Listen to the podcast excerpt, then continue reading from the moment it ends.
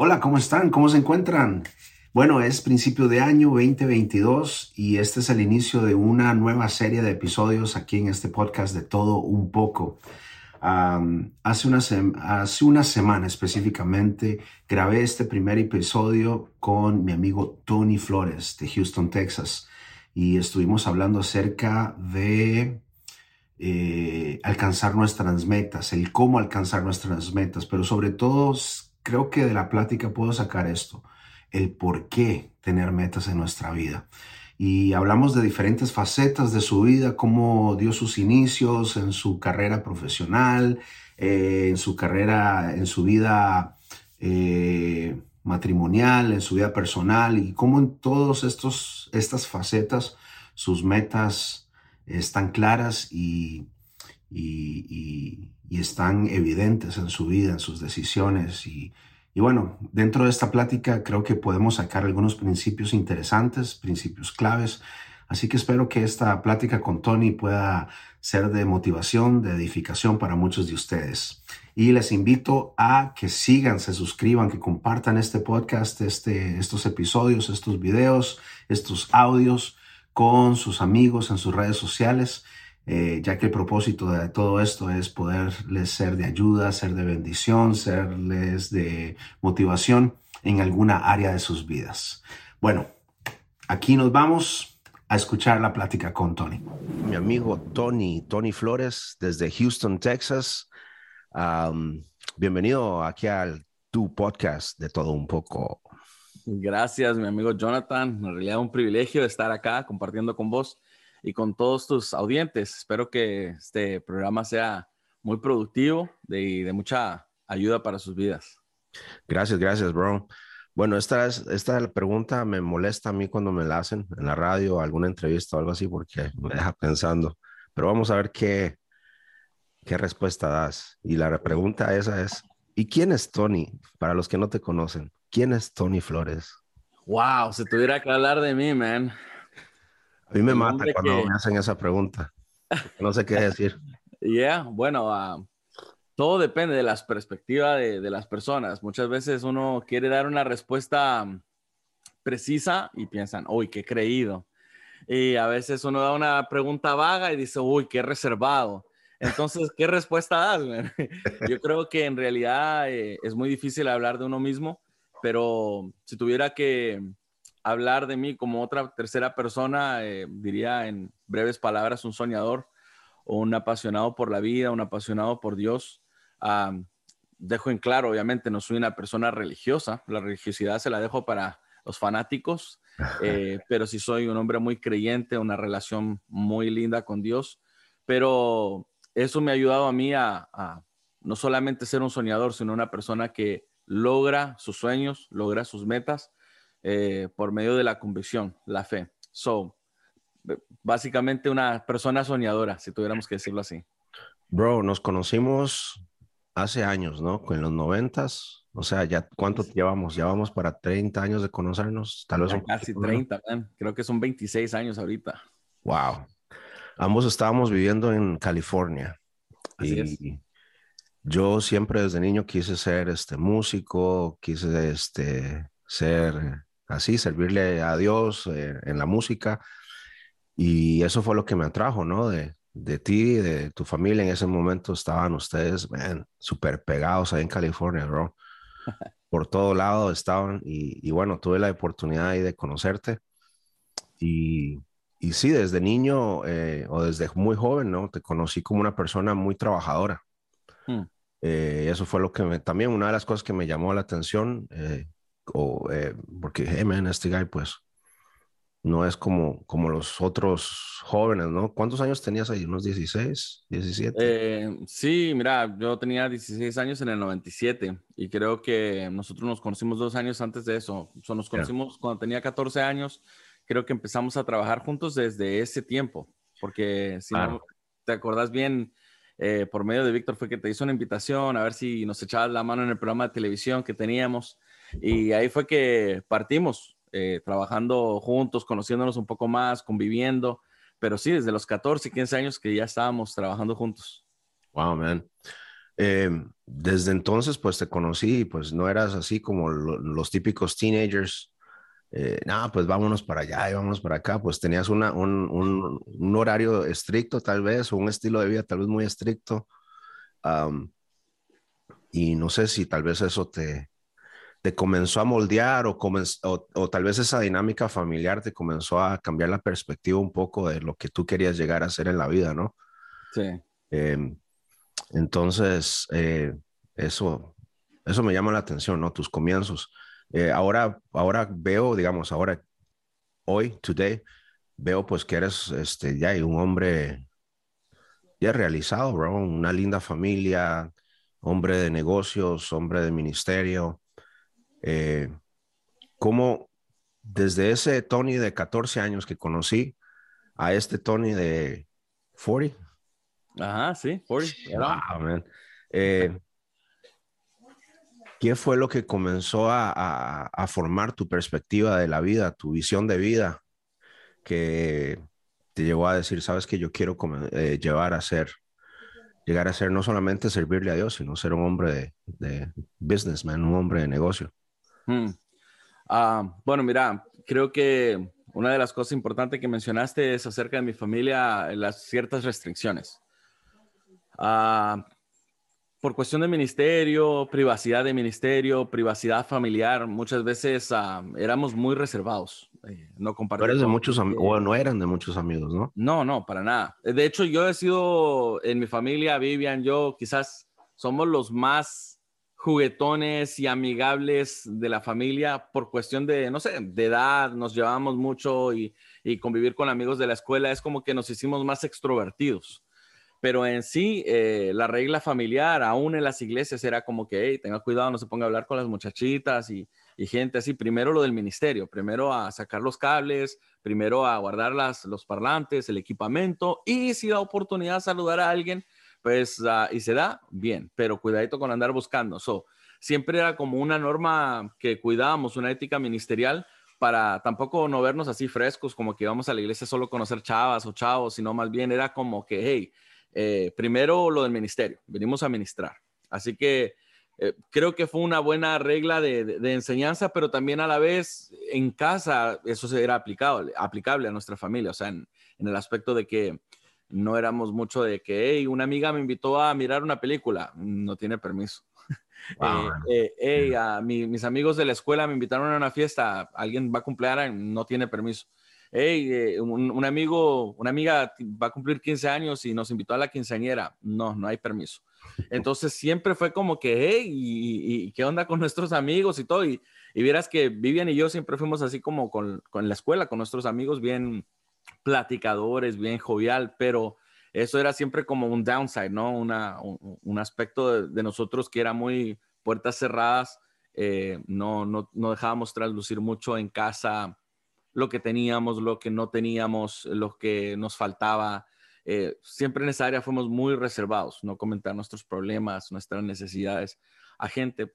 yo creo que fue una buena medida, quizás en cierta forma, que mi papá tomó, pero a la vez de una forma muy estricta.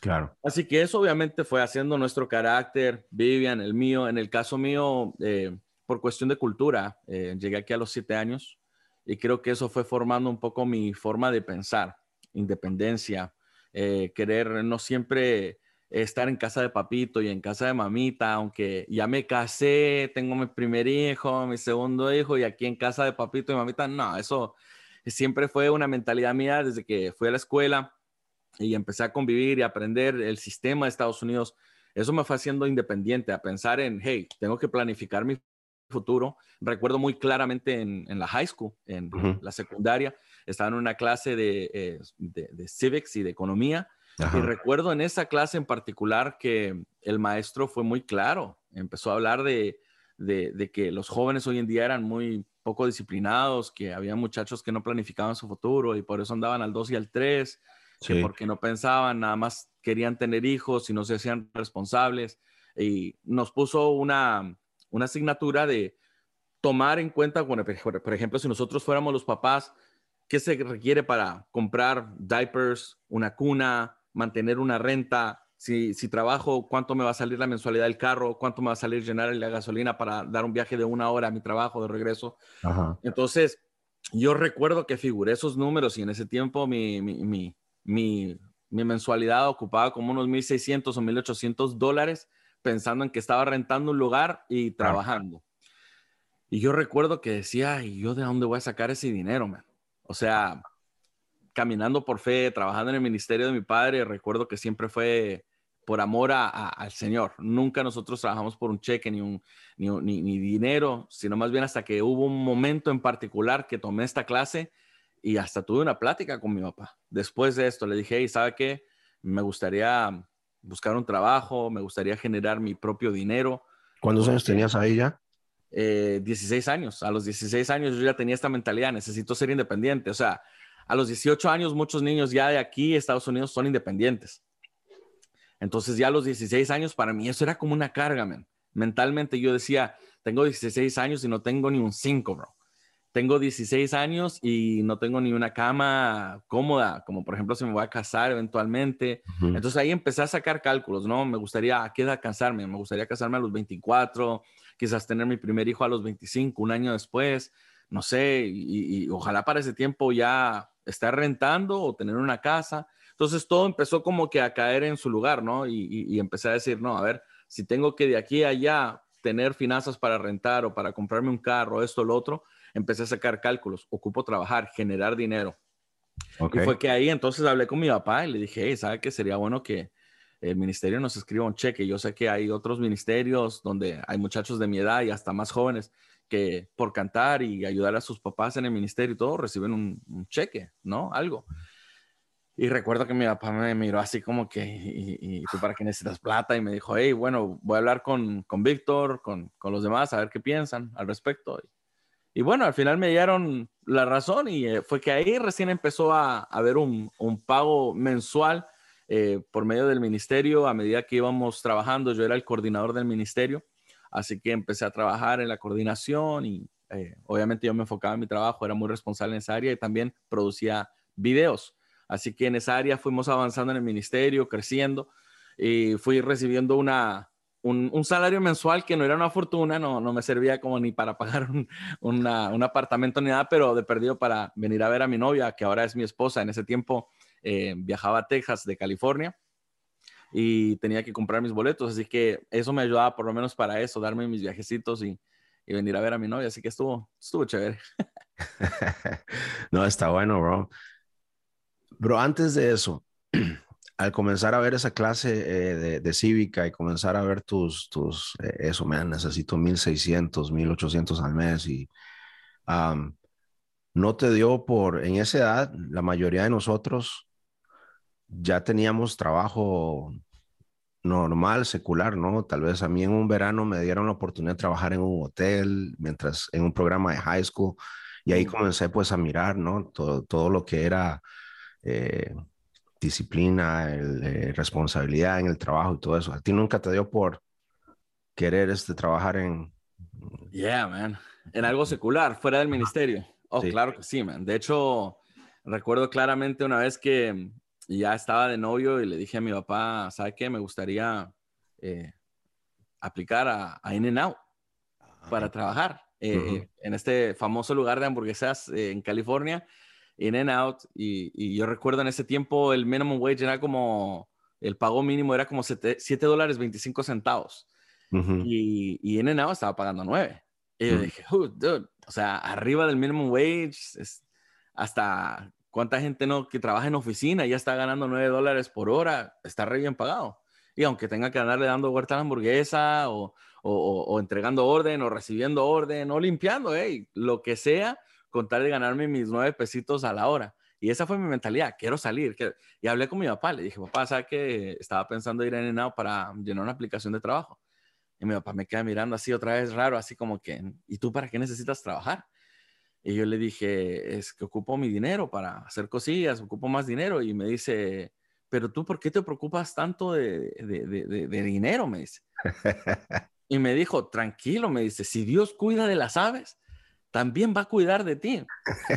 y literal que, que me puse así, se me cayeron unas lágrimas porque yo recuerdo que sentí tanta como impotencia. Yo decía, ok, yo creo en lo que mi padre dice, yo sé que voy a estar bien, yo sé que Dios cuida de las aves, va a cuidar de mí, pero yo también tengo que producir esto, o sea, necesito mover mis manos para generar dinero, o sea, viviendo por fe y recibiendo un cheque mensual de 250, de 350 dólares, no era mucho, bro. Entonces no era como que me daba para, para darme lujos ni, ni, dar un pago mensual de un carro, que a veces yo anhelaba eso, querer comprar mi carro, no. no entonces no daba. Y a veces yo miraba amigos que eran más jóvenes que yo, que ya traían su carro y todo, y era como una inquietud, o sea, que producía dentro de mí así como que, like, no, me necesito ir a trabajar. Pero dado eso, mi papá me dijo, tú tienes que confiar en Dios. Dice, y, y, tú me dice, no te tienes que preocupar. De toda la familia, tú vas a ser el más bendecido. Y vieras que yo así como que, like, lo sé, pero tengo que mover mis manos. Yo no, o sea, sentía una rabia por dentro, pero Ok, dado a que él me dijo eso, yo entendí muy bien que como que a él no le pareció la idea de, me dijo, ¿cómo, cómo un siervo de Dios, cómo un, un mm. predicador, un ministro como tú va a estar trabajando en una hamburguesería? Y eso, bro, me tocó, no sé, adentro algo como que, hey, yo nací con un propósito, sí, ¿cómo voy a estar trabajando en algo secular? O sea, me hizo sentido lo que me decía o lo que quizás la gente pensaría, pero aún así dentro de mí yo sabía que e, era un proceso que también yo tenía que generar algo para tener algo. Mm. Entonces ahí era como un eh, mixtas emociones, ¿me entiendes? Una cierta lucha, ¿no? O sea, ¿cómo balancear lo, espiritual con lo, no sé si llamarlo, el sentido común, o, o, no sé, tenías algo interno que decía, hey, sí, necesito confiar en Dios, pero hey, necesito, creo que de, la fuente va a venir de, lo que mis manos puedan producir, algo así. Claro, exactamente. O sea, esa es exactamente, tú lo pusiste en una buena palabra. Mi sentido común era lo que me decía, yo ocupo mover mis manos, porque, o sea, si me quedo aquí esperando sentado a que algún día el ministerio me suba el salario a, a, a 500 por semana, ojalá, ver cuándo, pero no, la realidad era que estaba recibiendo 350 a lo mucho mensual. Mm. Entonces, ¿cómo iba a llegar a 500 dólares mínimo por semana? O sea, e, era casi imposible, era una locura. Entonces, mi lógica me decía, no. Eh, y, mi fe, a lo menos en creer en Dios y también en lo que mi papá decía, y también el, el, a veces la imagen, ¿no? Porque, por ejemplo, hay, gente que se preocupa por eso. Eh, claro. Tú te imaginas eh, entrando a, un, a un restaurante y ver a Dante Gebel ahí sirviendo una mesa. O, no sé, o ver a Marcos Witt ahí en la cocina preparando carne. La gente no se imagina eso porque dice, hey, ¿cómo? Un siervo de Dios, su imagen, en un ministerio que está haciendo acá. Entonces, obviamente, para mí, eh, eh, entendía lo que mi papá me decía por la gente, por la imagen, lo que algunos pensarán, pero mi lógica era, no, si yo vivo por la imagen y todo el rollo, voy a vivir en la miseria porque la realidad es otra, o sea, el ministerio no genera mm. para también darme a mí lo que yo necesito. Wow, Sí, me deja pensando eso, ¿no? Como tal vez, bueno, fuera y dentro, pero no sé, eh, no, hacemos decisiones muchas veces en nuestra vida basado en la imagen, ¿no? Uf, muchísimo. Y basado en la imagen, ya sea, eh, no, muchas veces ni avanzamos, como lo acabas de mencionar, ¿no? Por la imagen, o sea, eh, no sé, que si tiene que ver con orgullo, este... Para mí, completamente. O sea, si tú me dices a mí qué tiene que ver ahí, cuál es el fundamento especial, es el orgullo. Es el orgullo. Hay gente que se preocupan tanto de por qué dirán, que la gente te tenía en una, quizás en, una, eh, en un peldaño más alto y, y tú dices, ¿cómo yo voy a rebajarme, verdad? A trabajar en un McDonald's. ¿Cómo voy a rebajarme a ser un repartidor de comida? ¿Cómo voy a rebajarme a trabajar en la construcción? No, esto no es para mí. Si me entiendes, ¿cómo me voy a rebajar a ser un jardinero? Hay gente que tiene ese concepto de ser siervazo de Dios a de repente ser un jardinero por día. No, no se imagina eso. Entonces yo creo que tiene mucho que ver eh, con el orgullo y con esa imagen que muchas veces cuidamos de una forma muy, para mí, en vana. Porque la verdad y la realidad es que uno solo sabe sus metas, sus logros, sus objetivos, sus anhelos, sus deseos. Y en realidad que uno tiene que procurar en la vida ser feliz intentando o logrando esas metas, no complaciendo lo que dirán la gente o, lo que pensarán. ¿Sí me entiendes? Entonces hay un concepto muy equivocado, lo menos dentro de nuestra raza hispana, Yo creo que existe mucho eso. ¿Y cuántos de los que nos están escuchando en este momento en algún momento dejaron de hacer algo por el que dirá su familia, sus amigos, eh, gente de la iglesia, ¿no? Entonces yo creo que, hey, eh, hay que renovar esos pensamientos, hay que sacar esas etiquetas y decir, me importa un poco lo que la gente diga, un comino o lo que sea, hay muchas expresiones en eso, me importa esto, lo otro. El asunto es que uno diga, hey, yo voy a ser feliz haciendo lo mío. Y si a alguien no le gusta, eh, mala onda, o sea, sorry. Sí, bro, qué complicado porque eh, tal vez nuestra generación, nosotros no lo vivimos mucho, pero tal vez la generación de nuestros padres o dentro de, eh, man, y sigo apuntando a la iglesia, ¿no? Existía esa mentalidad, pero ¿para qué comenzar tu negocio si ya Dios viene, Jesús viene? ¿O para qué vas a estudiar si ya Jesús viene? Este, ¿Para qué? Y, cuántas personas han, eh, como tú, y eso me lo trajo lo que tú dijiste a la mente, eh, se acomodaron sus sueños, sus metas, tal vez que ellos tenían a la imagen o al concepto que tal vez sus pastores o, la sociedad dentro de la iglesia querían. No, ¿para qué vas a comprar casas si ya Jesús viene? ¿no? Claro. complicado, complicado. Yo creo que no hay peor estancamiento que el preocuparse por los demás. Y eso lo hablo en todo aspecto de la de tu vida, de la vida personal de cada persona. No creo que haya persona más infeliz que aquel que viva agradando a los demás y no sea feliz internamente. Y yo creo que para mí, man, de hecho te soy muy honesto, el 2021, el año pasado, fue una de mis metas, fue una de mis eh, resoluciones de ese año. Dije, este año me va a valer un comino, una reverenda escoba o lo que sea, lo que la gente piense, lo que la gente diga, lo que la gente opine, me importa. Porque, ¿sabes qué? Yo creo que 38 años hacia atrás, viví complaciendo la imagen, mucha gente, el que dirán, el comentario. Y no era plenamente feliz y no era pleno yo, porque dejé de hacer muchas cosas por el que dirán. ¿Se me entiendes? Entonces, ok, hay una fina línea en cosas que yo pueda hacer que hagan tropezar a los demás, como dice la Biblia, hay de aquel que haga tropezar a uno de mis pequeños. Entonces, hay una fina línea en cosas que yo pueda hacer que haga tropezar a alguien y de repente cosas que yo pueda hacer a que alguien diga, ay, mira, qué feo el comentario, lo que dijo, o cómo vive, eh, o lo que hace, o por qué se tuvo que comprar ese carro, porque no se compró uno más baratito. O sea, yo no estoy para complacer el gusto de la gente, ¿sí me entiendes? Entonces ahí es donde yo ya decidí, ¿sabes qué? Olvídalo. Si a alguno no le gusta la forma en que yo visto, la forma en que yo uso mi barba, porque hasta eso siempre fue un problema, hasta aquí en la iglesia había gente, una hermana, una hermanita ahí, que me decía, ay, pastor, me decía, su barba ya está un poco larga, ¿por qué no se la corta un poco?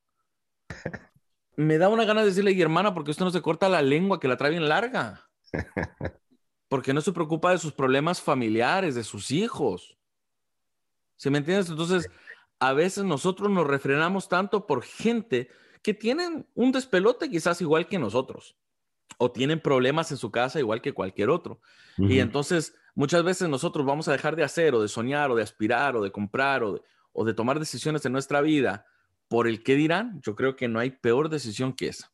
Y a nosotros, nuestros papás, o a lo menos, hey, no, respete a la gente o haga esto, aprenda a saludar, ¿qué dirá la gente? Hey, haga esto, haga lo otro, sea así, sea acá. Entonces uno dejando de hacer un montón de cuestiones por agradar a los demás y uno internamente no, no se siente feliz porque no estás completo. Entonces cuando yo el 2001 tomé esa decisión de decir hasta acá, Uf, man, muchas cosas cambiaron, hasta mi salud mejoró. Eh, perdí relaciones, aún familiares, eh, familia que decidieron no hablarme, hacerme la ley del hielo, pero ¿sabes qué? Soy feliz. Ya. Feliz, bro. Estás más saludable física y emocionalmente, ¿no? Uf, sí, man. Libre. si tuviera que describir una palabra, soy libre. Y eso te ayuda, no tienes idea, man. Man, um, yo comencé a notar eh, eh esos primeros inicios de tu rebeldía.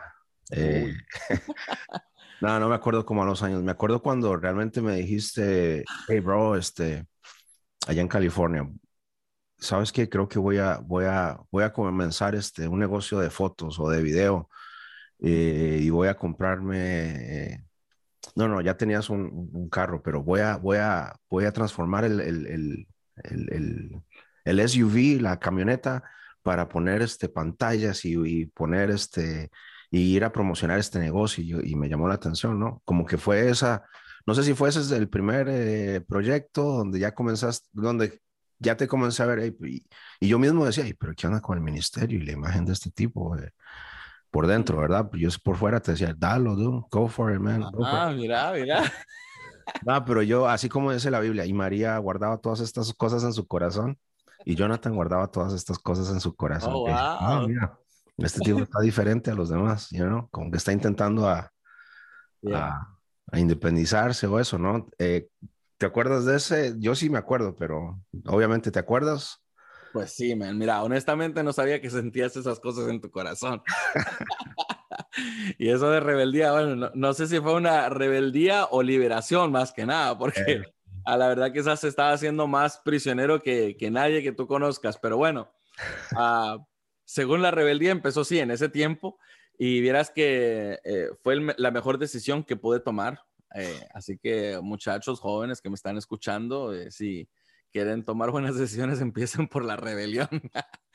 no, pero vieras que sí. Como lo del ministerio no daba lo suficiente para gastos y siempre fui soñador, una de las cosas que yo recuerdo es que tenía una cama sencilla, singular. Originalmente era camarote, la compramos porque un primo vino aquí a estudiar inglés por seis meses y era como que, hey, Tony, comparte el cuarto con el primo y Ah, ok. Nos compramos el camarote. Se fue el primo, después vino otro primo, ahí usó el camarote.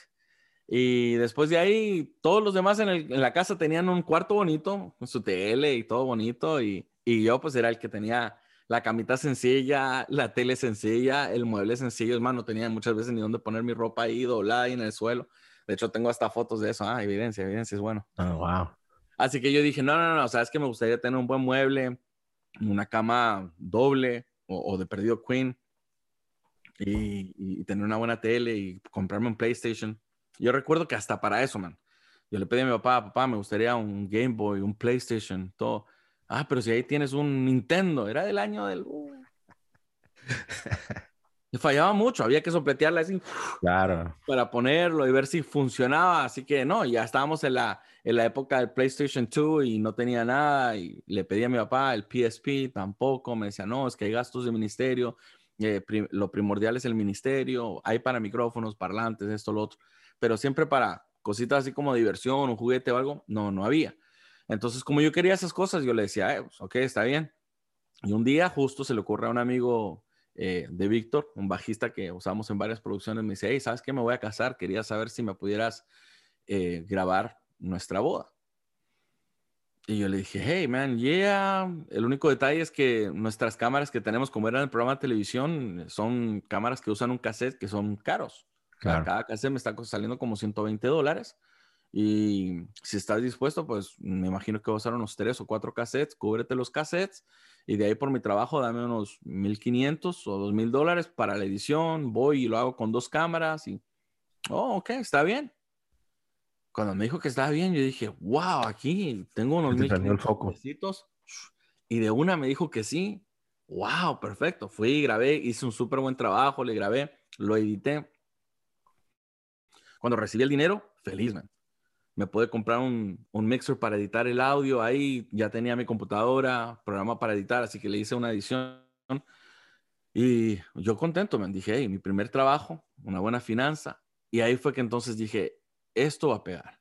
Si yo promociono que estoy tra trabajando para grabar videos de bodas, quinceñeras, conciertos, eventos especiales, lo que sea, con alta calidad, porque estamos trabajando con broadcast cameras, cada cámara en ese tiempo costaba como 16 mil dólares.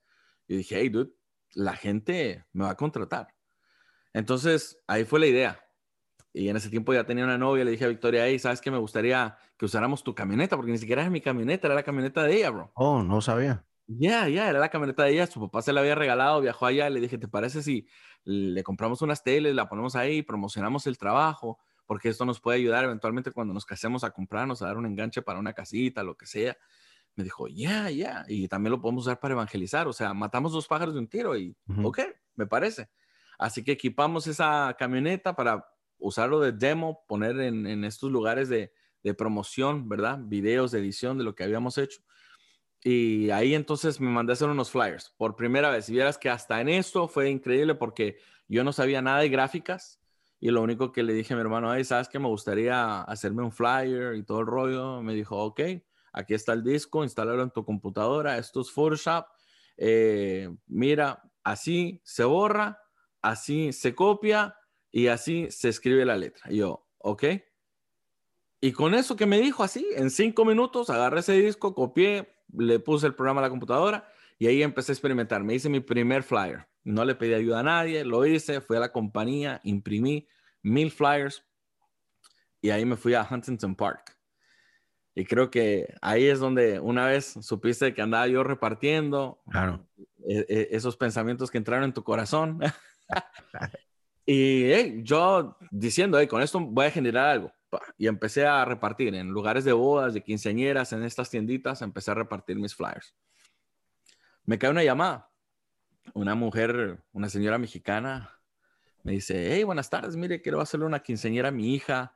Quería saber si usted podía cubrirnos el evento, pero queremos que nos cubra todo. Quiero que nos haga un evento, o sea, que nos grabe un video para el evento, antes del evento, que mi hija hable, que dé un saludo, eh, y queremos que usted la lleve a diferentes lugares, a Hollywood, que la lleve a la playa, que le tome imágenes y que haga una linda edición y eso se va a, presentar en la recepción. A todo esto, como yo era nuevo, ni yo sabía lo que ella me estaba pidiendo, pero yo, oh, ok, quiero como un videoclip. Me dijo, sí, sí, nosotros queremos coger las canciones y, ok, perfecto, ¿no? Yo se lo puedo armar, bien, bien. Y luego queremos que el día de la quinceañera venga a la casa cuando esté saliendo, subiéndose a la limusina, que luego la ceremonia y después de la ceremonia el parque, después del parque la recepción. Y queremos que grabe todo. Va a venir la banda Sonora Dinamita. A ellos les pagamos 16 mil dólares para que vengan a cantar. Cuando me dijo 16 mil dólares, dije, ching. Ahí está. Esta señora tiene lana. Entonces dice, y, queremos que usted nos cubra todo. Y como aquí dice que usted usa cámaras profesionales, broadcast, queremos que este video quede buenísimo, quede profesional. Claro que sí, señora, yo le puedo dar eso, perfecto. ¿No te dio miedo? Va a salir. Ajá. Seis mil dólares. Súper bien, me dice. ¿Cuándo quiere que le dé el dinero? Le puedo dar la mitad ya y si quiere la otra mitad se la doy el día del evento. Ok, perfecto. Deme un contrato y lo hacemos. Ok. Juntémonos en un Starbucks. No tenía oficina, no tenía nada. A todo esto recién tenía ya como 21 años, ¿verdad? Ok. Así que, ok, juntémonos en el Starbucks. Nos juntamos allá, le di el contrato, ella me dio los 3 mil dólares, bro, y yo tratando de mantener mi cool vibe, you porque yo por dentro estaba que daba un grito, que saltaba y celebraba mis primeros 3 mil dolaritos, man. Y no, no, no, me mantuve calmado. Así que gracias, señor, aquí está su recibo. Ok, nos vemos. Eh, no sé, en un mes y empezamos a hacer el videoclip. Ok, perfecto. Y vieras que yo me fui a la casa, bro, feliz, feliz. Y yo dije, wow, voy a abrir una cuenta de banco, voy a depositar estos 3 mil dólares, voy a, ahorrar un poco y luego de ahí voy a comprarme la cama que quiero, voy a comprarme la tele que quiero, me voy a comprar un PlayStation y así. Así que fui y empecé a hacer todos estos gastos, por decirlo así, que necesitaba y aún dentro de un budget, ¿no? Dije, más de 1500 no voy a gastar. Y me mantuve dentro de eso. Los otros 1500 lo guardé y todavía como quiera iban a recibir los otros 3000, de los cuales tenía que comprar tape y hacer la edición, todo tipo de trabajo, pagarle a alguien más que me iba a ayudar a hacer los videos y todo. Así que ese fue mi primer trabajo y ahí pude encontrar que hay una buena ganancia, de ahí hice un concierto, de ahí sucesivamente otra boda. Y ahí fui viendo que esto está generando y mucho más que el ministerio, o sea, Claro. Ahí el ministerio me seguía dando los 350 por mes y yo aquí en un puro fin de semana me estaba generando 4 o 5 mil dólares de ganancia, ¿no?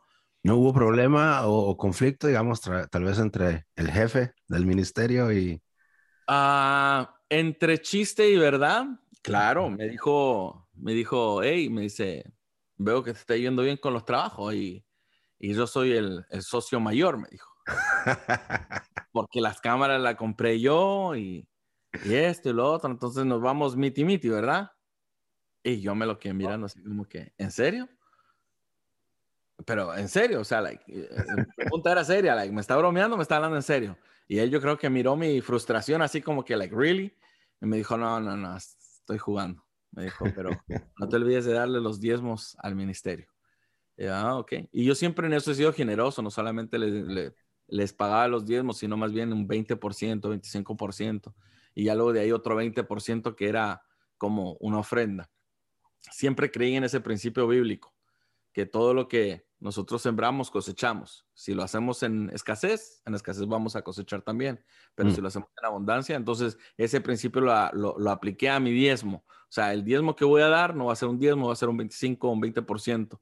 Eh, día de ahí mi ofrenda, mi ofrenda va a ser una ofrenda jugosa, no va a ser ahí 50 pesos más, sino que si lo mismo que di de diezmo, voy a dar también de ofrenda, o sea, que, que sea algo que salga de mí, que sea bondadoso. Así que a veces se me iba ahí el 40 o a veces hasta el 50% de mis ganancias en sembrar. Hmm. Y obviamente, como Dios nunca falla su palabra, Dios siguió multiplicando. Así que seguían entrando trabajos, recomendaciones de otros y así sucesivamente. Oh, wow. O sea, fue, se, fue multiplicando el negocio, ¿no? Ya.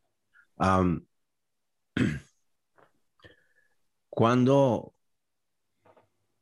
Entonces, en ese, en ese entonces, no sé, ¿qué metas tenías? O entonces, ¿qué meta tenías? No sé si tenías algo específico o era algo más en general. Lo que yo quiero es generar, eh, eh, pues, ingresos para, para mí, para mi futuro, para mi familia. O sea, es algo bueno, pero era algo, pues, tal vez muy general, ¿no? Quiero llegar a casarme o ya estabas casado. Claro. No sé si puedes pinpoint cuál era tu meta en ese entonces. Bueno, mi... mi voy a hacer todas esas decisiones. Mira, mi meta originalmente partió, partió por un carro.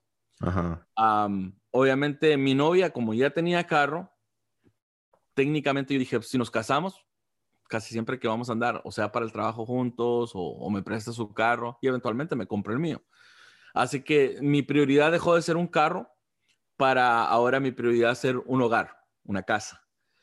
Y obviamente una casa en California, tú sabes, los precios están, uff, por, por el techo. Recuerdo que en ese tiempo, según se había hecho una precisión de la casa de mi papá y, y, estaba sobre el medio millón de dólares, eh, entonces yo decía, bueno, si tengo que juntar un 10%, eh, aún comprándome una casa de 400, de 500 mil dólares aquí en California, estamos hablando de 50 mil dólares de enganche.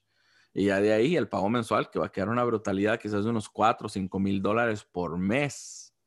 Entonces tengo que tener algo bien estable o ver. Y obviamente mi idea nunca fue vivir bajo el techo de mi padre. Entonces más bien dije, hey, ocupo comprar algo. Entonces, para ser realístico, según mi realidad, porque muchas veces es lo que he, cambiado a veces la perspectiva de ver la forma, de ver las cosas en la vida. En ese tiempo yo miraba California, en otros lugares, no California. O sea, esto es muy real para mí, entonces me voy a comprar mejor un motorhome entonces ya de ahí fue que empecé a pensar en un motorhome o en una trailita. Y yo le dije a, Victoria, en ese tiempo a mi novia, le dije, hey, ¿sabes qué? Eh, ¿Qué te parece si compramos o invertimos en una trailecita? Y con esto comenzamos. Empezamos a trabajar a movernos por aquí por allá. Y como lo nuestro es lo ministerio también, eh, vamos moviéndonos en lo que podamos generar por medio de las producciones de video, vamos generando. Y también lo que podamos generar por medio del ministerio, vamos generando y vamos juntando y eventualmente nos compramos una casa pero por ahorita esto sería lo más cercano a una realidad de lo que podamos comprar. Y ella me dice, ok, ya, me sigo contigo, lo que sea, donde sea y de la forma que sea, so, no hay problema. Veamos, veamos qué, qué es lo mejor. Algo que me sorprende mucho de Victoria es eso, esa flexibilidad, porque ella viene de una familia muy cómoda, bendecida. ha tenido un muy buen negocio aquí establecido en Houston. Entonces ella no necesitaba pasar, por decirlo así, por, por, por, vivir en una trailita, pero sí estuvo dispuesto a hacerlo. Me dijo, hey, hagámoslo. Mientras que estés a mi lado, ahí contigo. sí. y, la idea, man, la, ideal historia de amor, ¿no? Así que partimos buscando, o sea, lo que nos motivó. Y, y sabes que eso es algo, Jonathan, que yo diría que puede describir un poco mi personalidad. Hay gente que dice, ok, me gustaría comprarme una traila, pero como no tengo dinero, ¿para qué voy a ir a ver? Mejor espero a que tenga un dinero y de ahí voy a ver. No, lo mío siempre fue caminar en fe, pensar en fe, pensar en soñar.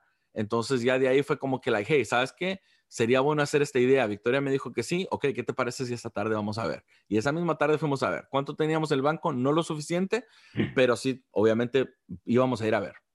y empezamos a revisar un lugar, otro, y empezamos a darnos cuenta, like, hey, ¿sabes qué? Esta trailita no está mal, cuesta 8 mil dólares, tiene una cama y media, tú duermes en la cama, yo en la media, y, y, una cocina pequeña, solo dos estufitas, un mini closet, un super small baño, pero se engancha atrás del carrito y con esto nos movemos y vivimos felices.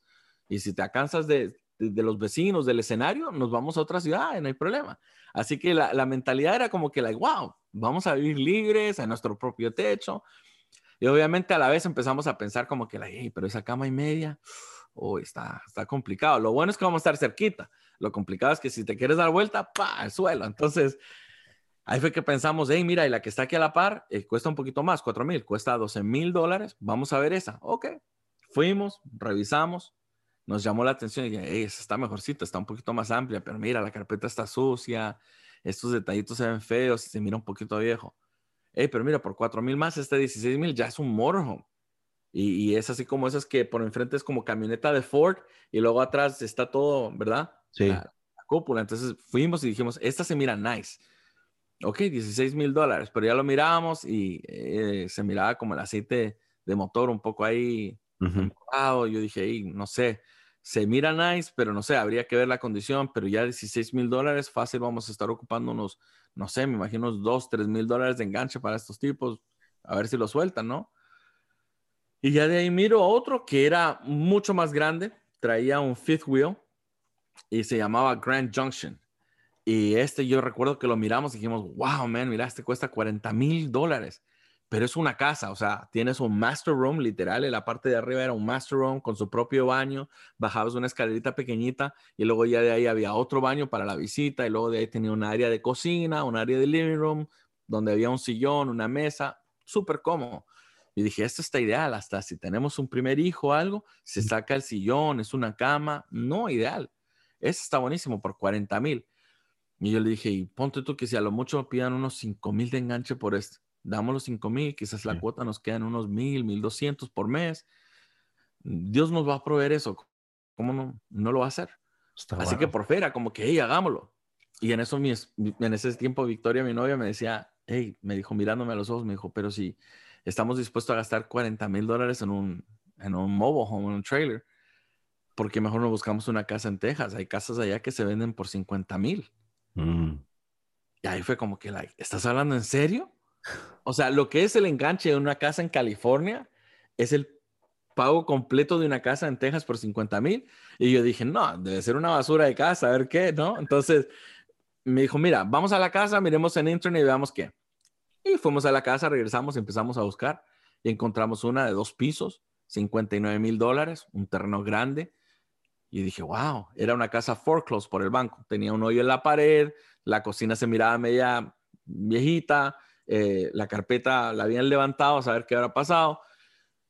Pero vieras que yo miré eso y lo miré con ojos positivos. Dije, una carpeta cualquier casa se le puede poner. Ese hoyo de la pared lo puedo reparar yo.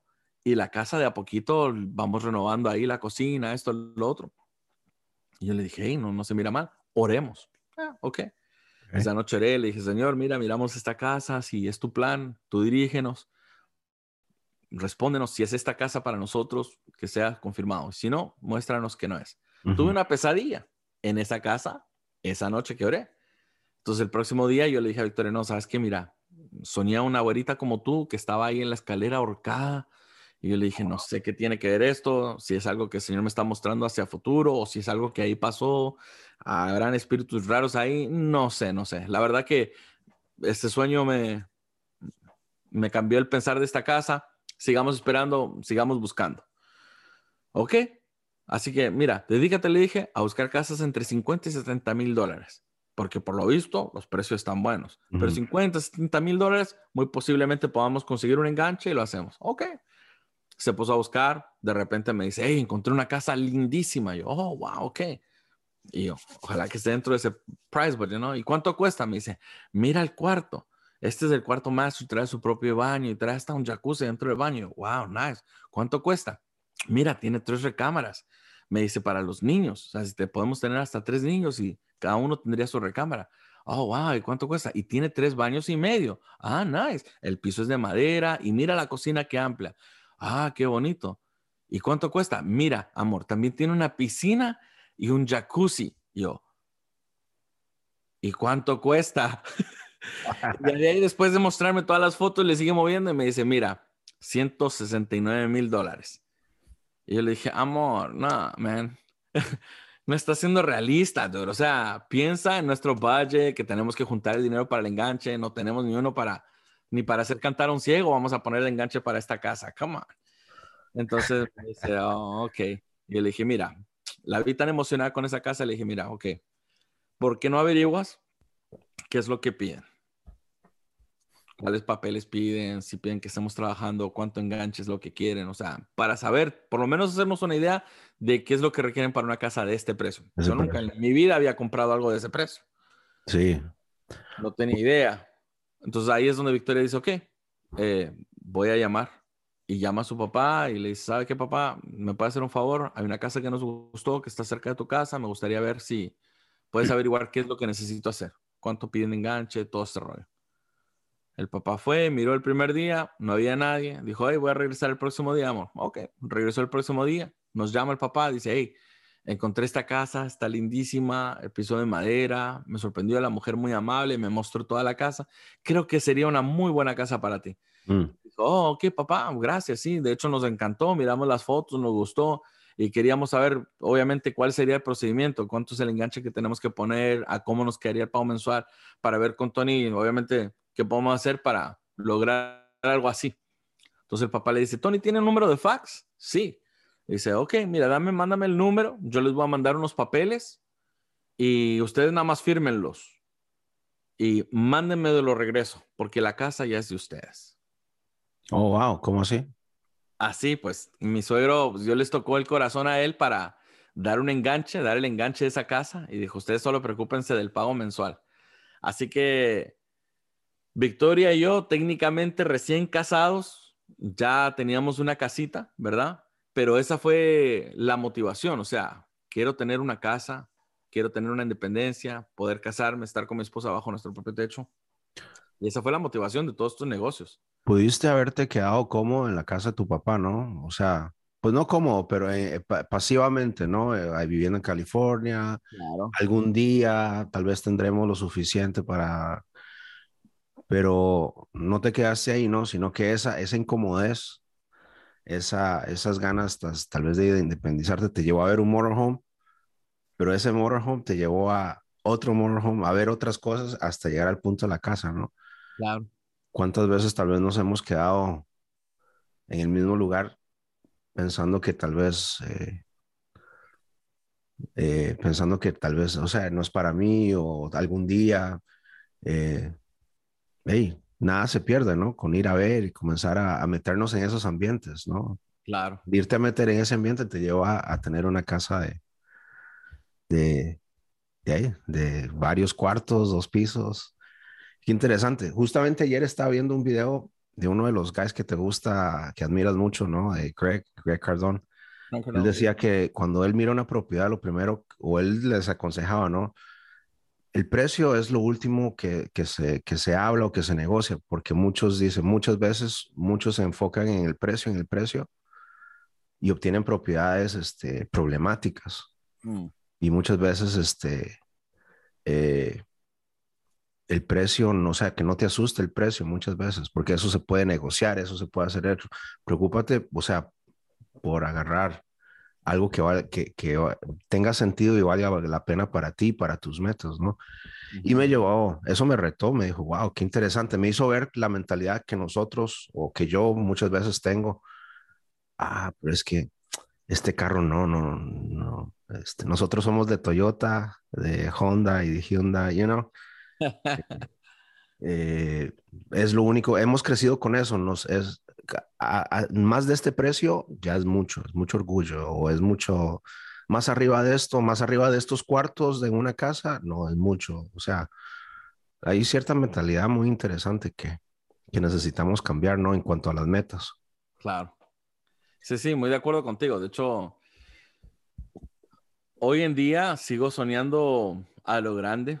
Creo que eso es lo que ha motivado eh, eh, el trabajo que hacemos y también a la vez las decisiones que tomamos, la disciplina que tenemos a nivel familia, porque obviamente esto también se los voy implantando a mis hijos, de ser soñadores, de nunca limitarse por su circunstancia o la situación en la que están viviendo, porque eso es muy de nosotros los latinos. Ay, no, no puedo comprarme una casa porque no tengo papeles. Ay, no, no puedo aplicar un buen trabajo. Ok, no aplique un buen trabajo, empieza su propio negocio, compa. O sea, no tiene papeles. Ay, pero es que no tengo papeles, ¿cómo voy a empezar mi propio negocio? Tú sabías que aquí en Estados Unidos, a Estados Unidos no le importa en realidad si eres ilegal, lo que a ellos les importa es que estés generando dinero. Y cuando estás generando dinero, ellos, ¿qué es lo que quieren? Serás un indocumentado, serás un ilegal, pero si estás trabajando y generando dinero, ¿cuánto estás ganando? Porque a nosotros nos pertenece esa parte de tu ganancia. Entonces, legalmente aquí en Estados Unidos, aunque tú no tengas papeles, puedes hacerte de un negocio legalmente. O sea, vas, sacas un INTIN number con una notaria o tú mismo lo puedes hacer y después de ahí vas a la corte y aplicas para sacarte tu propio DBA name, que es el nombre de un negocio eh, o un nombre ficticio, y con eso ya legalizas. Puedes abrir una cuenta de banco, puedes empezar su propio negocio, pero mucha gente hace eso, se, se limita al yo no puedo por las excusas, ¿verdad? Por papeles, yo no puedo porque no tengo apoyo, yo no puedo porque no tengo dinero. Entonces nos fijamos en todas las razones por las cuales no podemos a que decir, no, eso es lo que yo quiero y voy a hacer lo que necesite hacer para lograrlo. Es otro tipo de mentalidad. Y esa es la mentalidad que yo adopté. Y me doy cuenta que Grant Cardone, por lo que dices tú, es en realidad la forma de vivir. Mira, Grant Cardone tiene una frase que a mí me impactó que dice, si tú vives en Estados Unidos y no te estás haciendo rico, algo estás haciendo mal. Mm. Y eso para mí fue impactante. Yo dije, ¡pum! O sea, yo estoy en el camino correcto. Yo tengo muchas ambiciones, tengo metas que quiero lograr, tengo mis razones por la cual quiero lograrlo y voy a hacer lo mejor que yo pueda para hacerlo. No importa qué es lo que tome, pero este es el nivel a donde yo quiero llevar. Entonces yo cuando lo escucho a él decir esas frases, dice, tú estás en la primera potencia del mundo hasta, actual, hasta la actualidad. O sea, Estados Unidos es un país poderoso, es un país de buenas oportunidades. Entonces, ¿qué estamos haciendo para lograr esas cosas? Muchas veces nos estancamos por nuestras propias limitaciones mentales, pero no en realidad porque no hayan oportunidades o no hayan formas hay oportunidades y hay formas, simplemente muchas veces no las queremos ver. Justamente ayer miré un video que me llamó mucho la atención y que dice, nosotros no vemos con los ojos, nosotros vemos con la mente. Ah, yo me quedé, ¿cómo es eso? Claro, el ojo en realidad lo, que único lo único que hace es un receptor de luz que transmite imagen, pero lo que nosotros vemos es con la mente. Si nosotros en realidad viéramos todo lo que nuestros ojos proyectan, nuestra mente explotaría, sería ¡pum! O sea, un sinnúmero de información que nuestra mente ni siquiera podría tolerar y sería una explosión mental. ¡Pum! Entonces, ¿qué pasa? Nosotros, ¿qué es lo que hacemos con nuestra mente? Empezamos a ser selectivos. ¿Qué vemos? ¿Te ha pasado que por ahí tú manejas un Tesla, no? Ay, qué lindo. ¿No te ha pasado que originalmente tú miras un Tesla por aquí o otro por allá, pero de repente te compras el Tesla y estás viendo más Teslas que nunca? Exacto, sí, sí. Eso es lo que pasa con nosotros. A mí me pasaba con los Mercedes. Por ahí miraba un Mercedes, un Mercedes, pues de repente me compré un Mercedes y veo mi modelo de Mercedes por todas partes. Siempre estuvieron ahí esos vehículos. El único detalle es que ahora los estás viendo más. Es porque tu mente selectiva está apreciando y viendo lo que a ti te interesa o lo que tú ya tienes. Entonces, como es algo que a ti te gusta o algo que tú ya tienes, estás empezando a ver eso de una forma mucho más común. Oh, wow. Ahora, imagínate, si por tu mente lo único que ves es depresión, es desánimo, es yo soy un perdedor, yo no creo que lo haga, yo no creo que lo logre, todas las cosas negativas, entonces así también vas a ver tu vida. Todo tu outcome, todo el resultado de tu vida va a ser así porque la mente es muy poderosa y es lo que estás haciendo tú contigo mismo, estás siendo selectivo y te estás autodestruyendo. Mm. Pero si tienes la capacidad de poder renovar esos pensamientos, y decir, no, yo no me voy a limitar a mi condición, yo no me voy a limitar a mi circunstancia, yo no me voy a limitar a un divorcio, no me voy a limitar a estudios, yo voy a ser grande porque lo voy a lograr. Este es un país de oportunidades y lo voy a hacer. Entonces está todo en la mente. Wow. Perspectiva, ¿no? Eh, mente. Eh, eso también yo lo estoy asociando ahorita que me estás diciendo también a a con quién me asocio, ¿no? Mis amistades, mis, eh, eh, qué sé yo, este, porque también eso, si yo me siento, este, no sé, así, enojado, eh, deprimido, soy un perdedor, pues voy a, a, atraer o que voy a comenzar a ver esas personas que se sienten igual, entonces ese va, va a comenzar a ser mi círculo social, ¿no? Y todos, todos vamos a estar ahí, este, quejándonos, llorando, que somos perdedores y esa, esa mentalidad de víctima, ¿no? entonces mi pregunta, ahorita, no sé, ¿qué, qué, qué amistades tienes? Eh, ¿En qué círculos te eh, estás tratando? O, de dónde te inspiras? ¿Quién, ¿Quién te está motivando ahora? Wow. Porque me llegaste a contar que, pues, en el, el 2021 llegaste a cortar amistades, este, lazos este, de relaciones y qué sé yo. Entonces, en ese lado, me llama la atención preguntarte esto porque uno, por lo que dijiste al principio, ¿no? Que en el ministerio cuando te conocí, pues la familia o la dinámica familiar eran de pocos amigos, ¿no? Eh, yo crecí también en una circulación de, hey, solo escoge tres amigos y ya, quédate ahí, sé de pocos amigos, crecimos con ese concepto, ¿no? Mm. Y conforme voy creciendo y voy aprendiendo un poquito, ya sea de ministerio, de música, mucha gran parte del éxito se debe a las relaciones, las amistades, a quien uno no conoce o no conoce, ¿no? Eh, entonces, no sé, me entra curiosidad saber quién, quiénes son, tus amigos ahora o, quién, quién, te está motivando ahora. Los mentores, qué sé yo, no sé. Buena pregunta, man. De hecho, son muy pocos amigos los que tengo. Ah, por lo mismo, o sea, mi mentalidad cambió. Años atrás, tú me preguntabas cuántos amigos tienes, Tony. Yo te iba a decir, uff, un montón de amigos. Tengo amigos en Argentina, tengo amigos en Chile, tengo amigos acá. Pero al pasar el tiempo me di cuenta que amigo no es el que dice ser amigo, sino que el que está presente en todo momento. O sea, el que cuando tú realmente necesitas a alguien, y no, no necesariamente algo, sino a alguien con quien contar, con quien platicar, con quien hablar, con quien muchas veces despojar y ser alimentado también. ¿Me entiendes? Ah, yo siento que me di cuenta que eran mucho menos los amigos que pensaba de los que yo tenía. O sea, muy pocos. Y ya de ahí me di cuenta que dentro de esas amistades de amigos que tenía, que yo consideraba amigos, muy pocos realmente valían la pena. Y eso es fuerte decirlo, pero es una verdad. Porque los amigos, como dices tú, muchas veces tienen que ver porque influencian tanto tu estado anímico como también tu estado mental. Eh, o sea, en otras palabras, sueños, aspiraciones. Eh, es importante muchas veces tener a alguien que te motive, que crea en ti, porque eso te mantiene animado. O sea, tú dices, hey, chévere, lo puedo lograr, alguien está aquí conmigo, alguien cree en mí. Pero me he dado cuenta que muchas veces a aquella persona quien dice que cree en ti, cuando le empiezas a hacer, empieza a haber envidia dentro de ellos, entonces ya empieza a cambiar la dinámica de amistad. Mm. Entonces ya de ahí fue que yo empecé a ser más selectivo con quienes realmente son mis amigos. Me di cuenta eh, por pruebas grandes que pasé antes del 2021, pruebas grandísimas me di cuenta que estaba muy solo, man. Y que los amigos que yo pensaba que realmente eran mis amigos eran solo por, por dicho. Y ni ellos entienden el concepto de lo que para mí realmente es una amistad. Mm. Entonces, eh, ahí fue que empecé a cortar lazos de gente que en realidad conocía, pero que no eran amigos.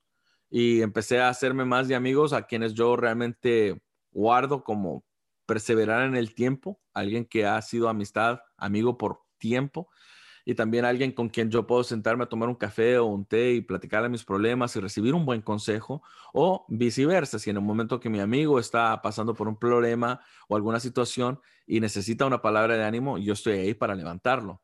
Entonces, ahí es cuando me empecé a dar cuenta quiénes realmente eran mis amigos y empecé a ser muy selectivo. Hoy en día te puedo contar con una mano, quizás solamente con tres dedos, decirte estos son mis amigos y creo que para mí eh, eso ha sido de un gran crecimiento y un gran avance. Me he dado cuenta que hay mucha gente que está acostumbrada a la mediocridad y espera que esa misma mediocridad sea la que vivas y escojas eh, vivir tú. Y para mí no. Entonces ya es como que chocamos en formas de pensar, chocamos en formas de vivir. Entonces, ¿sabes qué?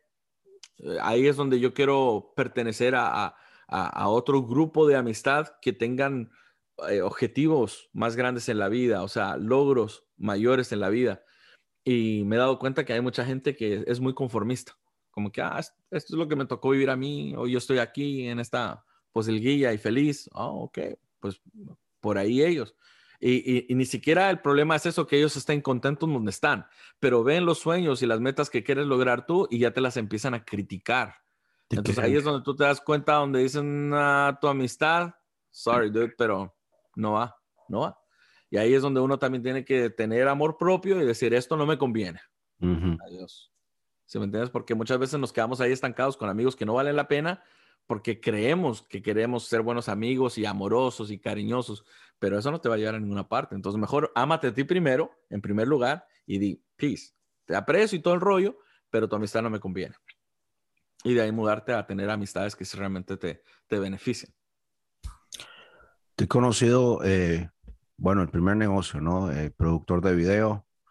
Eh, llegaste aquí a Texas, de ahí este, te envolviste en el negocio de la venta de, carros. Ah, entre todas esas facetas también este, abriste con tu esposa una iglesia, estuviste pastoreando. Diferentes roles, ¿no? Diferentes eh, eh, posiciones, diferentes proyectos. ¿Cómo has hecho para mantener para no distraerte o, qué te ha ayudado a mantenerte claro eh, en hacer esos cambios? Ok, creo que ya es un tiempo nuevo, vamos a cambiar de estrategia. ¿Qué es lo que te ha ayudado a hacer esos cambios? Que a muchos muchas veces nos da miedo cambiar de trabajo, cambiar de posición, cambiar de rol. Tal vez porque nuestra identidad, tal vez como lo mencionaste al principio, con un siervo de Dios haciendo eso, Muchas veces nuestra identidad está muy arraigada en, nuestra, en nuestras cosas profesionales. Claro.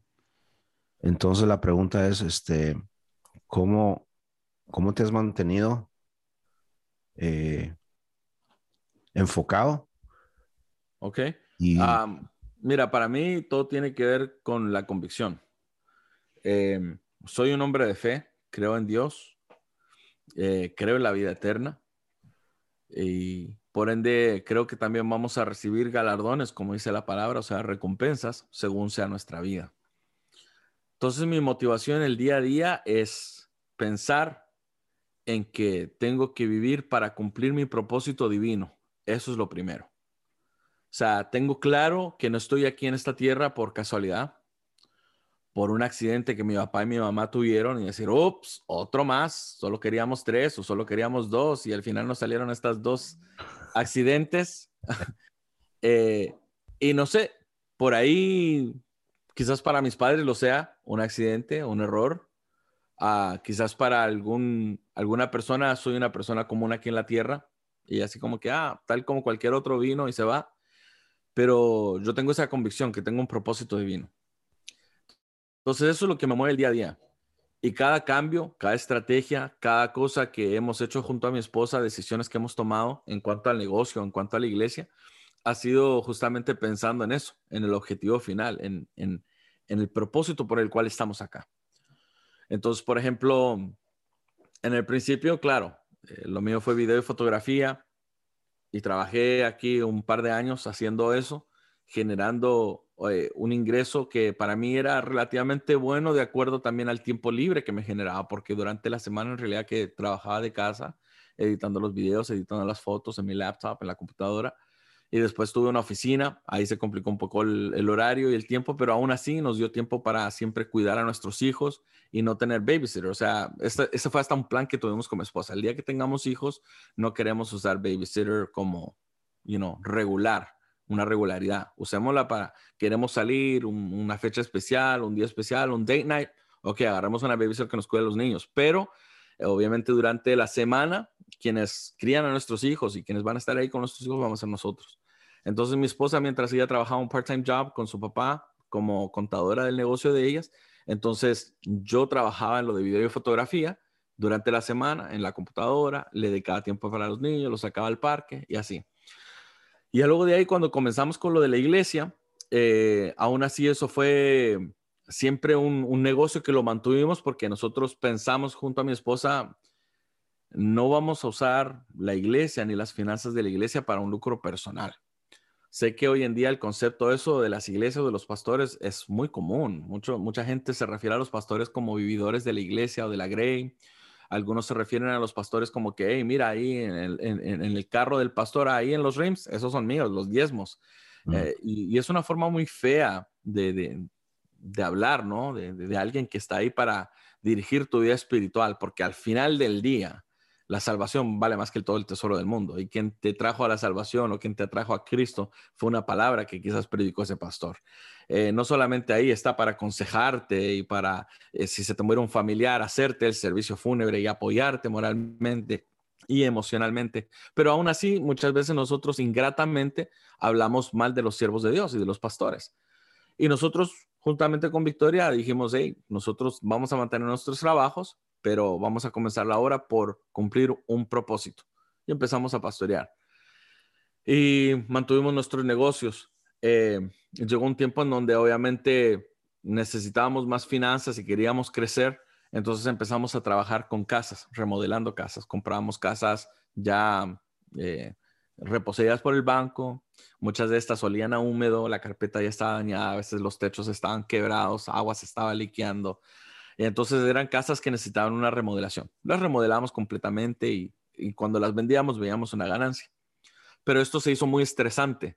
Entonces pusimos en, oración este asunto porque aparte de recibir unos ataques muy fuertes del diablo y de gente en realidad que era muy cercana a mí, familia aún, que se dejó usar por el diablo para eh, desmotivarnos y afectar mi salud de una forma muy grave, eh, fue que tomamos la decisión, lo pusimos en oración y Dios nos dio la luz verde terminó ese ciclo del pastorado, eh, renunciamos a, la iglesia y ya de ahí nos dedicamos de 100% al negocio. Entonces ahí alguna persona preguntará, pero si cerraron la iglesia, entonces, ¿cómo es que mm, sigues viviendo pensando en que eh, el propósito de Dios tiene que cumplirse en su vida? Mm.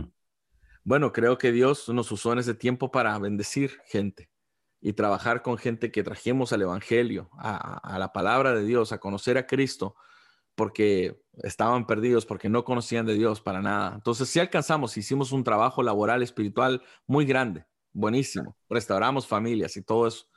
Pero ya después de ahí, también hay una prioridad de que si yo descuido mi familia, si yo descuido mi salud, entonces es, es como el dicho bíblico, fui cuidador de viñas y la viña mía no la cuidé.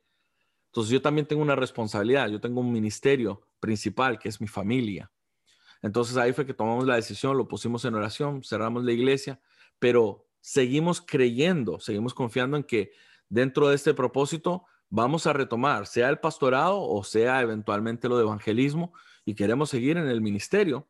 Ah, de hecho, actualmente lo seguimos haciendo, seguimos congregando y seguimos aconsejando y predicando el evangelio de otras formas, no por medio de la iglesia, pero lo seguimos haciendo. Entonces ya eso es algo innato, es algo que sabemos que está dentro y que todo lo que hacemos en cuanto a a los trabajos, a lo que emprendemos. Eventualmente después abrimos el dealership de carros, que de hecho todavía tenemos ese negocio. Eh, lo tenemos con esa intención, no de hacernos ricos a nosotros mismos, sino más bien en cómo yo puedo usar las finanzas que Dios me da para cumplir el propósito divino al cual nos fue llamado, que es obviamente por medio de la palabra predicar, alcanzar a gente necesitada, bendecir a un ministerio por medio de las finanzas, porque al final el reino es de Dios, no es mi reino no es mi iglesia, es la iglesia de Dios, es el reino de Dios. Y si todo lo que pase por mi mano yo lo siembro en la obra de Dios, estoy sembrando en el reino. Así que eso es lo que nos mantiene motivado a que cada vez que hacemos un cambio, tenemos siempre ese principio, ¿no? Eh, ¿Para qué? ¿Y por qué? Hay algunos que lo harían solo por la avaricia. yo quiero tener más, yo quiero tener más, yo quiero tener más. Y pueden ser gente millonaria y aún así está deseando tener más y llegar a los billones y aún deseando tener más. ¿Para qué? O sea, al fin del día, todos en nuestra historia vamos a terminar en la cajita. O sea, esto es como un juego de ajedrez. Movemos las piezas para aquí y para allá, pero cuando el, gran jugador dice jaque mate y es hora de que todas las piezas se vayan a la cajita, todo se acaba y nadie se lleva nada. Tú puedes ir a un cementerio y preguntarle a todas las tumbas, ¿quién está usando los cientos de miles de dólares o millones de dólares que generaron aquí en la Tierra? ¿Quién se llevó la llave de su carro? ¿Quién se llevó la llave de su casa? Nadie. Esas cosas se quedan aquí, lo material se pierde. Pero sí creo firmemente que eso es una herramienta, lo necesitamos usar para movilizarnos, para el ministerio, para eso, para lo otro. Entonces, eso es lo que nos mantiene moviéndonos, pero teniendo eso claro, ¿para qué? ¿Para quién? Y, siempre podemos empezar o continuar con negocios para hacer las finanzas multiplicarse, pero siempre tenemos claro el objetivo, el por qué, para quién. Excelente. El por qué y para quién. Eso es lo que nos motiva, ¿no? Mm. última pregunta. Yeah. ¿Qué estás haciendo ahora entonces eh, en tu rol como padre para inculcar esos principios que has aprendido a, tus hijos? Mm. Em, esas cosas que tal vez no quieres que ellos pasen por lo que experimentaste o qué sé yo, no sé, em, porque esa mentalidad que tú tienes, este, me parece muy, muy interesante, ¿no? El desear, el desear, ¿no? Eh, eh, pero con un propósito, ¿no? El por qué y para qué. Eso es lo que se me está quedando a mí de, esta plática, ¿no? Mm. Eh, donde muchos nos enfocamos en, en, no es mucho, hay que obtener poquito, ¿no? Pero no nos, no nos enfocamos el por qué y para qué. Creo que si cuando nos enfocamos en eso, nos vamos a dar cuenta que realmente la, el, tenemos que generar más cosas, ¿no? Pero mi pregunta es eso, el legado ahora, ahora que eres papá, ya que estás en los 40. Bueno, sí, mira, de hecho, tengo cuatro hijos, una responsabilidad y algo muy lindo que Dios me ha dado como regalo. Eh, y obviamente ellos han podido vivir conmigo y palpar muchas de las cosas. Hasta hace poco, recientemente, un, un sobrino dijo un comentario que creo que de hecho te lo había comentado yo, no sé si te acuerdas. Eh, me escribió solamente para decirme en su frustración, no sé, decirme que yo era un fracasado, que había intentado el negocio de video y fotografía, fracasó, que intenté el pastorado, fracasó. Me dijo, sé que ahora tienes un, dealership de carros, no sé cómo te vaya, pero me imagino que también va a fracasar. Y, bueno, y eso, y estabas vomitando todas estas cosas y, estos quizás malos deseos, que vieras que a la vez yo dije, ¿qué le pasa a esto? O sea, ¿por qué tan frustrado? Me imagino que su propia vida tan frustrada y lo que él no ha logrado lo viene a sacar conmigo, ¿no? Y justamente ese día que él me escribe eso, yo estaba yendo a una casa de broker a, terminar un, un, cierre que se había generado en una casa y me estaban escribiendo un cheque de 162 mil dólares. Oh, y, yo estuve tentado así, así, por tomarle una foto al cheque, mandársela y decirle, si esto para ti es ser un fracasado, pues quiero vivir fracasado. Exacto, bro, yo también. y, entonces es ahí donde mis hijos, yo les he enseñado, yo he sido muy abierto con ellos y les he dicho, ah, mira, hay mucha gente envidiosa en la vida, gente que vive angustiada, molesta, eh, llena de envidia porque otros en la vida lo están haciendo. Y a ustedes eso no les tiene que importar. Ustedes disfruten su vida, aprendan a ser felices. Aprendan que la vida uno puede llegar tan lejos como uno desee. Obviamente Dios los ha creado a ustedes con un propósito divino. Y lo principal es entender eso. ¿Para qué estoy en esta tierra? ¿Cuál es el propósito que Dios quiere cumplir en mí? Y después de eso es que Dios quiere que ustedes sean gente bendecida. Nosotros ya le hemos enseñado a nuestros hijos a esta temprana edad a cómo invertir. Oh. Porque creo que algo que a mí mis padres no me enseñaron a invertir, más bien me enseñaron a gastar. Mm.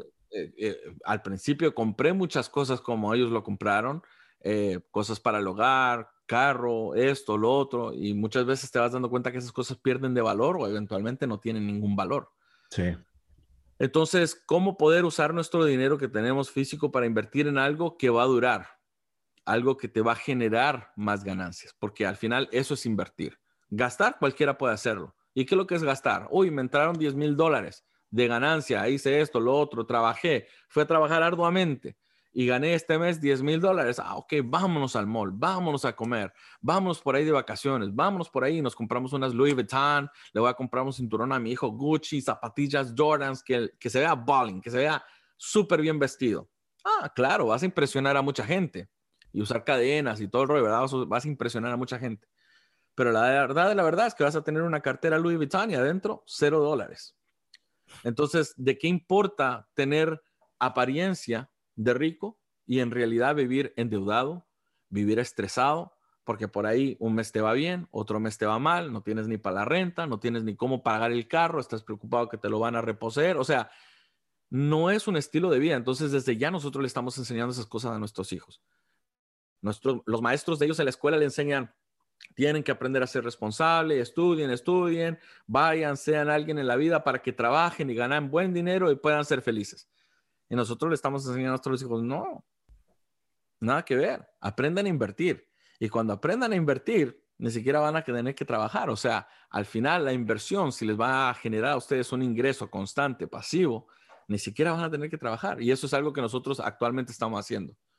Hemos invertido dinero de los negocios que hemos producido en propiedades y también ahorita en hacer un par de unidades que estamos generando para eventualmente a esas mismas ah, propiedades con las unidades hacerle un refinanciamiento por medio del banco, sacar dinero y poder conseguir otro préstamo y entonces movernos a comprar o edificar una unidad de apartamentos de 20 unidades, quizás de 20 puertas. Entonces, ¿qué pasa? Ahí técnicamente, yo si estoy construyendo 20 unidades, 20 apartamentos, obviamente esto nos va a estar generando un ingreso pasivo mensual, que obviamente yo no estoy trabajando. Y eso es lo ideal, porque eh, la persona típica se levanta de lunes a viernes o de lunes a sábado, Jonathan, a ir a un trabajo. Muchas veces un trabajo que detestan. Muchas veces un trabajo con un jefe que es una patada, man. O sea, el tipo te trata mal, te sientes podrido y tú dices, ay, ¿por qué estoy aquí, man? ¿Qué, qué rollo? You know? O sea, por eso hay gente que dice, gracias a Dios es viernes. Por eso hay alguna gente que anda reclamando y dice, oh, man, it's Monday. Porque es como que esa pereza, ¿no? Ese oh, disgusto de tener que levantarse e irse al trabajo. ¿Qué mejor no sería de poder decir, hey, dude, es lunes y chévere, o hey, es viernes. Para mí todos los días es viernes. Para mí todos los días es un domingo, es un día con mi familia, trabajo, vendo un carro si tengo que venderlo, lo hago por appointment. O sea, al final del día estoy generando un ingreso pasivo para no tener que estar trabajando un trabajo de 9 a 5.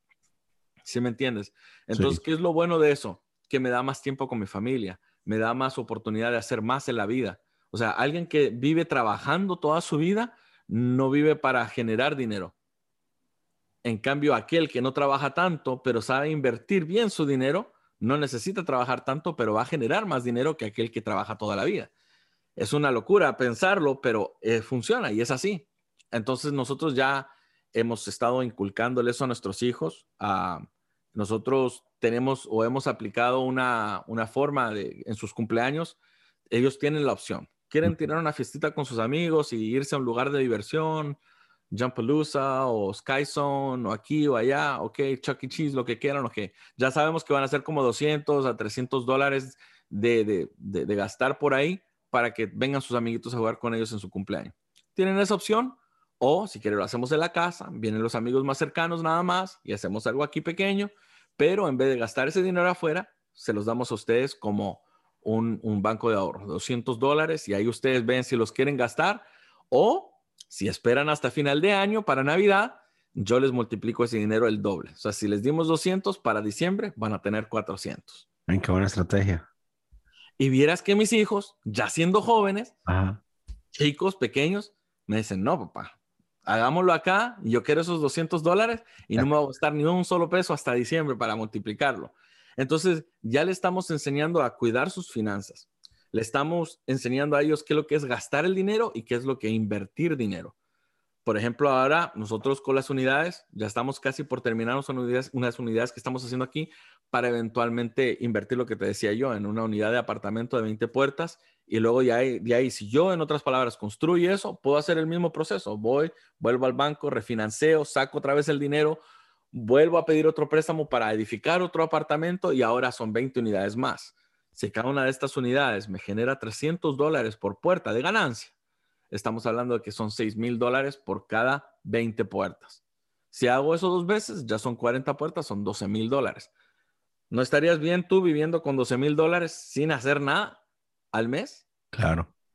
Entonces, eso es generar un ingreso pasivo, porque todos los que trabajamos, seas cantante, sea boxeador, seas un, un súper bueno deportista, eh, cantante, lo que sea, todos esos son trabajos activos. Entonces, tú tienes que hacer algo para recibir una paga. Pero cuando tú estás generando un trabajo como esto, que estás invirtiendo en unidades y esto te está generando dinero, es un ingreso pasivo, que no estás trabajando, pero estás generando. Otra ventaja de esto, no es taxable, porque el, dinero que es taxable por el gobierno es aquel que tú produces trabajando. Mm. Como este dinero es pasivo, ni siquiera eso es taxable. En otras palabras, un doctor hace un millón de dólares al año, él tiene que pagar taxes por ese millón de dólares yo invierto unidades y hago un millón de dólares al año, yo no tengo que pagar taxes por ese millón. Ese millón es mío. Mm. ¿Se me entiende? Entonces, hay beneficios en saber invertir el dinero y ahí entendemos en Estados Unidos por qué el rico se hace más rico. Y el que vive gastando se mantiene en la pobreza, porque la mentalidad es gastar, no invertir.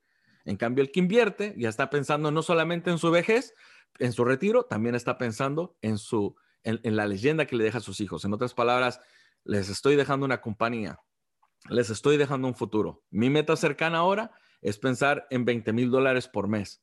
Mi meta lejana es pensar en 100 mil dólares por mes. Si yo me llego a morir en los 100 mil dólares por mes, sé que me voy a morir y cada uno de mis hijos va a recibir 25 mil dólares de ganancia por mes sin tener que trabajar. Entonces yo a mis hijos les enseño y les digo, ¿quieres ser doctor? Sea porque lo apasiona. ¿Quiere mm. ser músico? Sea músico porque le apasiona, porque es algo que le gusta y hágalo porque le gusta. ¿Quiere ser un artista y pintar y ser un, un, artista de, artes? Hágalo. ¿Quieres ser un bailarín? Sea un bailarín. ¿Quieres ser un chef? Sea un chef. Y todo lo que tú vas a hacer en tu vida con el propósito que Dios te llamó, hazlo libre de pensar, hoy tengo que pagar los biles, uy, tengo que hacer esto, uy, tengo que hacer lo otro. Porque estás libre de ese estrés y de esa preocupación. Entonces ya nosotros le mandamos a ordenar también a, nuestros hijos hace poco unas cajas que son para mining boxes. No sé cómo se dice en, español. Cajas para minar, se diría. Minar, creo que sí. Ajá. Eh, helium, que es parecido a lo de Bitcoin y todas estas monedas electrónicas, por decirlo así, el electric money or exchange, whatever you call it. Entonces, ya hemos comprado estas cajas, cada uno va a tener su caja, estamos esperando que ahorita para febrero nos va a llegar y entonces ellos van a tener su, ya su dinero pasivo eh, mensual, porque técnicamente es una cajita que es parecida a una caja de, de, de de internet, que solo la tienes que conectar en la, en la pared y poner la antena y genera dinero. Entonces, desde ya nosotros le estamos diciendo a nuestros hijos, y esa es su primera caja, ahorre una cajita más, ahorre para comprar otra cajita y la próxima caja se la compra usted. Y ya después de ahí van a tener dos cajitas que le va a estar generando dinero. Y eventualmente ahora quiere comprar la caja que le genera Bitcoin, que es más dinero va a generar, entonces ahorre dinero y luego se compra la computadora que cuesta como 8 mil dólares y eso también le va a generar otro ingreso pasivo. ¿Cuál es la idea? Y hoy día justo en la mañana íbamos a dejar a mi hijo mayor que tiene 13 años y ya le estamos hablando. Hey, bro, tú cuando tengas 18 años ya vas a tener suficiente como para empezar ya tus apartamentos propios. O sea, cómprate un terreno, invierte y luego empieza a edificar tus apartamentos y así sucesivamente. Entonces, la mentalidad ya de mis hijos van a la escuela escuchando a maestros que les dicen, trabajen duro para que sean alguien en la vida y ellos ya dicen, eh, mi maestro está equivocado, bro, yo no voy a trabajar así. O sea, yo ya tengo con qué invertir, yo tengo con qué empezar, yo voy a disfrutar mi vida. Lo que voy a hacer no lo voy a mirar como un trabajo, lo voy a mirar como hobby, lo voy a disfrutarlo.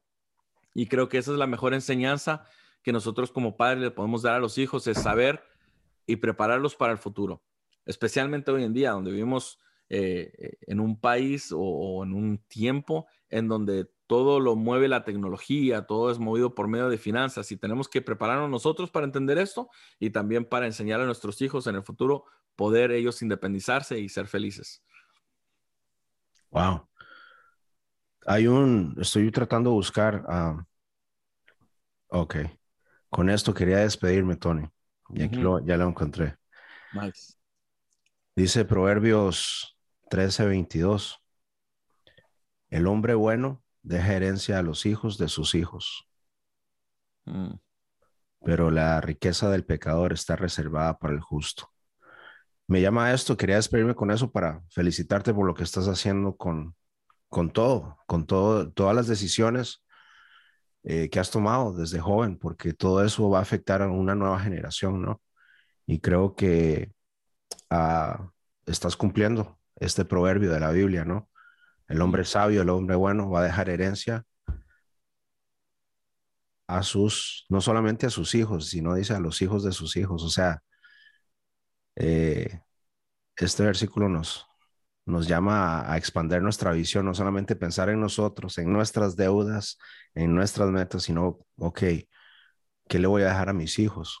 Yeah, that's right. No solamente eso, sino que le voy a dejar a mis nietos, bro. Es interesante. Entonces, este, me llama la atención todo lo que has hecho y todo, toda esta plática me llevó a pensar en ese, en ese versículo, bro. Te felicito por lo que estás haciendo, por todas esas etapas, por no dejarte llevar por la imagen o por el concepto, no dejarte encasillar por las, el concepto que otras personas han querido poner en ti. veo que es, man, eres alguien que siempre andas pensando en nuevas cosas, nuevas etapas. Eh, Veo que tienes hasta ya equipo de estudio, bro. Ya piensas este, otra, comenzar otra etapa ahí. Así es, sí, lanzar música. Eh, y ese ha sido uno de los sueños. Ajá. Como entiendo que Dios me ha dado un talento, la música, el canto también. He compuesto música, he compuesto canciones que de hecho no han sido escuchadas por lo mismo. Eh, falta de tiempo, estar trabajando, haciendo, en otras palabras, haciendo la preparación para el escenario, para el stage, para la altura, la plataforma que necesitamos. Entonces, eh, ya hemos logrado ciertas cosas, hemos invertido un poco en equipamiento y ese es el próximo paso. Ya al tener más tiempo libre, me dedico a, generar, a crear la música, a poner esas letras ya en acción y por medio de la música también bendecir a la gente. Así que ahí pronto, pronto vendrá eso también. Excelente, bro. Bueno, amigos, este, en este episodio quise, eh, pude haber hecho tal vez tres consejos para realizar tus metas este año 2022 o five tips y todo eso, pero no, quise simplemente eh, tener una plática con un amigo y, creo que dentro de esta plática se han puesto realmente atención, han encontrado principios muy, muy interesantes eh, y muy buenos para, para poner en práctica eh, en sus vidas, en sus vidas personales, en sus vidas ministeriales, no sé en qué etapa de tu vida estés, pero creo que esta plática con Tony ha sido muy, muy productiva, muy constructiva Así que gracias, Tony. Espero que, que, podamos seguir hablando, no sé, eso del, de invertir, este, me llama la atención. Eh, es un tema tal vez que es muy poco también mencionado o hablado dentro de nuestra comunidad latina.